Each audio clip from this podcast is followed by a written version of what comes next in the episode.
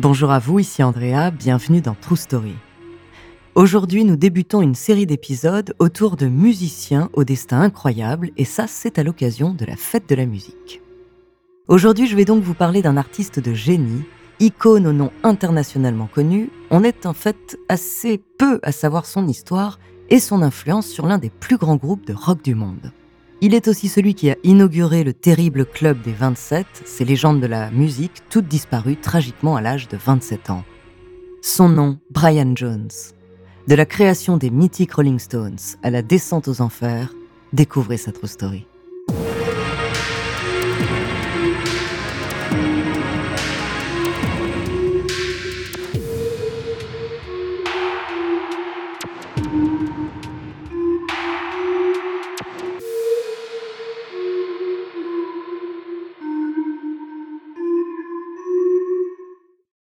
Brian Jones, l'homme à la figure d'ange blond mais au démon intérieur. Et rien ne prédestinait ce jeune natif de la très cossue station thermale de Cheltenham à sa destinée, si ce n'est sa furieuse envie de vivre et de suivre sa passion, la musique.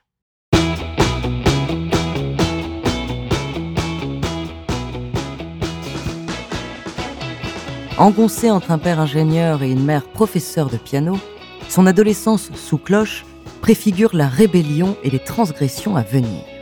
Très vite, Brian délaisse l'école pour se consacrer au jazz et au blues et aux filles. Déjà père deux fois à 15 ans, sa famille doit gérer le placement à l'adoption des jeunes enfants illégitimes. C'est un scandale dans sa province bourgeoise, il devient la crainte des parents et le paria de l'école. Ses parents l'envoient en Allemagne en espérant que l'opprobre passe. En vain. De retour en Angleterre, deux mois après, Brian est rejeté de tous. Il s'enferme dans sa chambre avec ses disques et sa guitare et rêve de devenir une rockstar.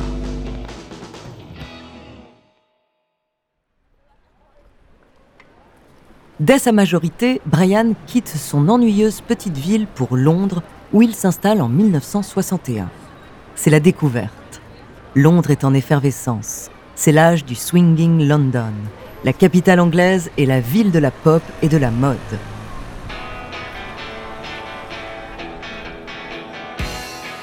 Les jeunes Britanniques sont au cœur de l'attention, avec leur mode de vie hédoniste et le souffle de vie musical de ces années-là.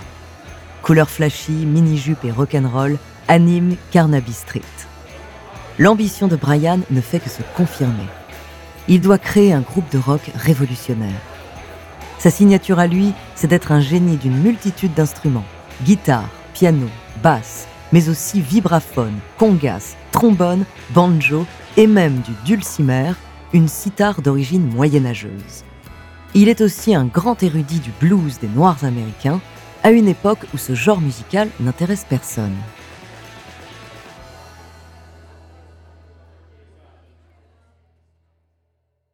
L'adolescent discret a bien changé il est désormais un dandy décadent, écume les boîtes de jazz avec sa grande mèche blonde en quête de rencontres professionnelles.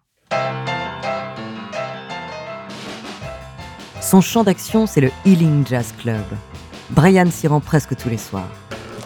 Une fois là-bas, il faut descendre une vingtaine de marches, et là vous pénétrez dans l'antre du London Underground. Le public est entassé dans une atmosphère chaude et moite, en sueur, les murs ruissellent et les sols collent aux pieds. Pour s'hydrater, tout le monde consomme de grandes quantités d'alcool.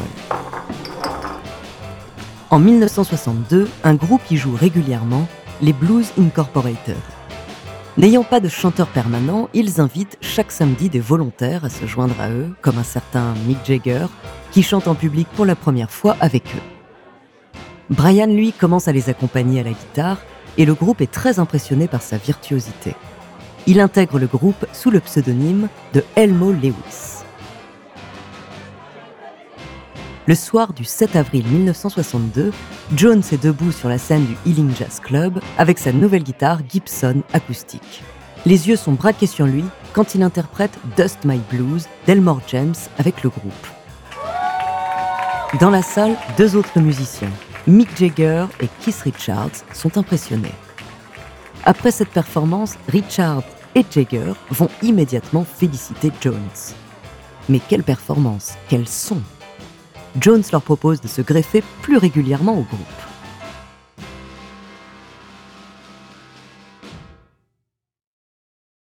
Mais rapidement, Brian Jones se sent à l'étroit. Il veut créer sa propre formation. Mick Jagger au chant serait parfait. Pour Mick, c'est d'accord, à condition d'embarquer Kiss. Il leur manque un batteur et Charlie Watts, déjà présent dans les Blues Incorporated, accepte de les rejoindre contre rémunération. Alors ce nouveau groupe, sans nom, commence à répéter dans les arrière-salles des pubs.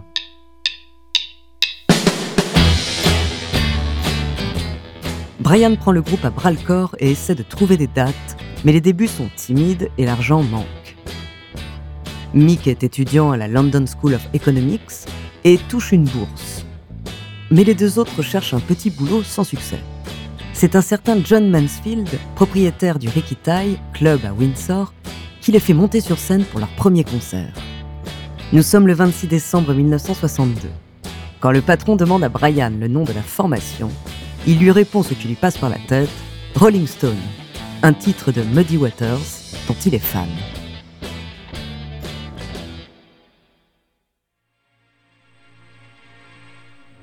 On se retrouve juste après une petite pause pour la suite de cette histoire incroyable.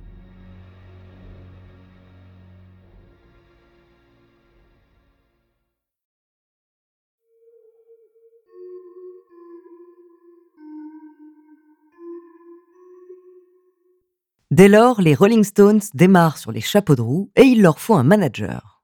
En 1963, Brian Jones, leader incontesté, signe avec Andrew Loog Oldham.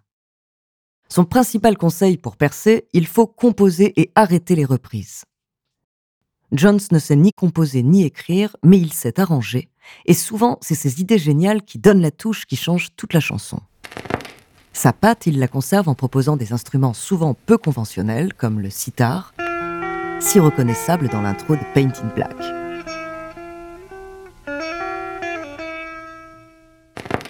Le duo Jagger-Richards commence à prendre beaucoup de place dans le groupe. Ils composent toutes les chansons, mais ils apprennent par leur manager que Jones serait payé 5 livres de plus qu'eux. C'est le début des guerres d'ego. Le climat devient de plus en plus toxique et Jones, fragile, instable, commence à se noyer dans la drogue.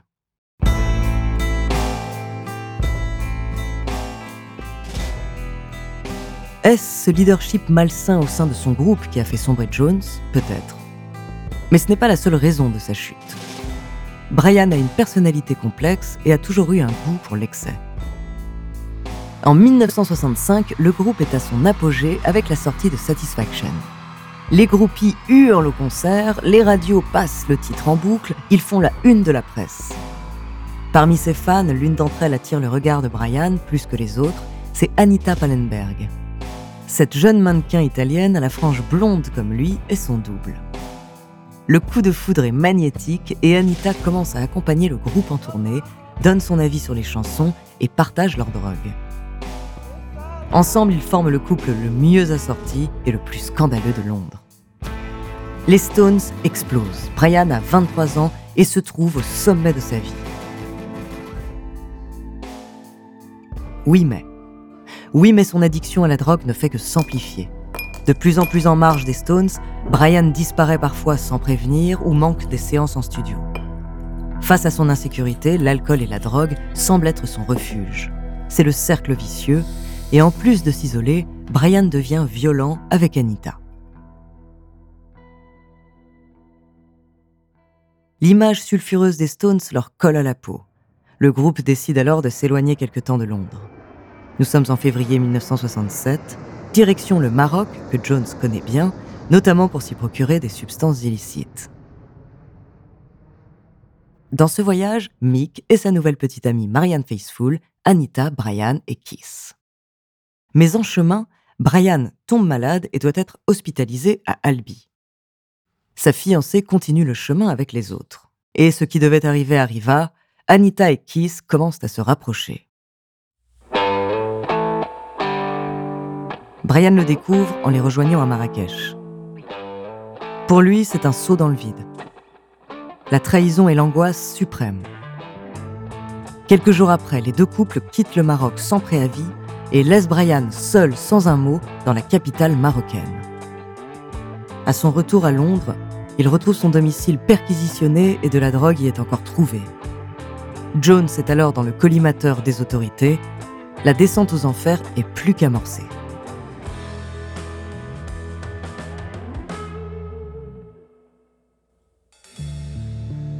Jones oscille entre paranoïa et délire de persécution.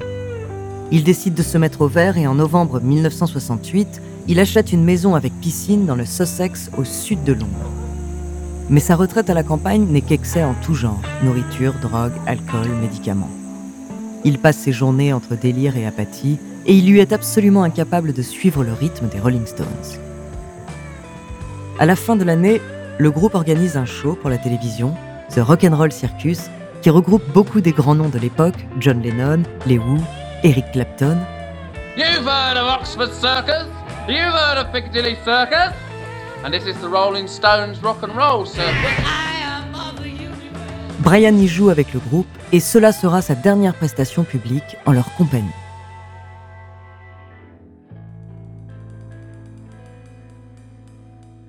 Au milieu de l'année 1969, Keith Richards, Mick Jagger et Charlie Watts vont trouver Brian dans sa propriété où il vit reclus.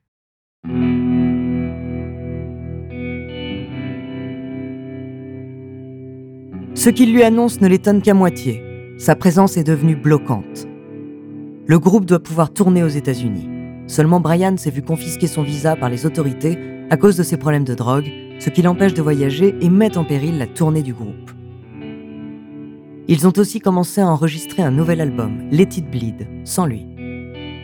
Brian, abattu mais résigné, accepte son sort, celui de se faire exclure de son propre groupe, qu'il a créé six ans plus tôt. Le 2 juillet 1969, après avoir noyé son chagrin lors d'une soirée plus qu'arrosée, Brian se baigne dans sa piscine.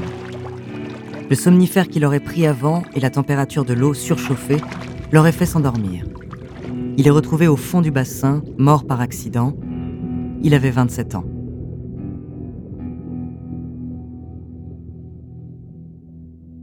Le monde de la musique est ébranlé. Les hommages affluent. Les Stones lui rendront hommage avec un lâcher de papillons blancs lors d'un concert à Hyde Park en jouant I'm Yours and I'm Hers de Johnny Winter, l'une des chansons préférées de Brian. Depuis toujours, Bill Wyman, le premier bassiste des Rolling Stones, persiste et signe. Sans Brian Jones, il n'y aurait pas eu de Rolling Stones. Point barre. Merci d'avoir écouté cet épisode de True Story. La semaine prochaine, je vous parlerai d'un autre membre du fameux club des 27, aussi génial que décadente. En attendant, n'hésitez pas à nous faire part d'histoires que vous aimeriez entendre sur votre plateforme d'écoute préférée ou alors via la page Instagram ou Twitter de Bababam. Nous nous ferons un plaisir de les découvrir.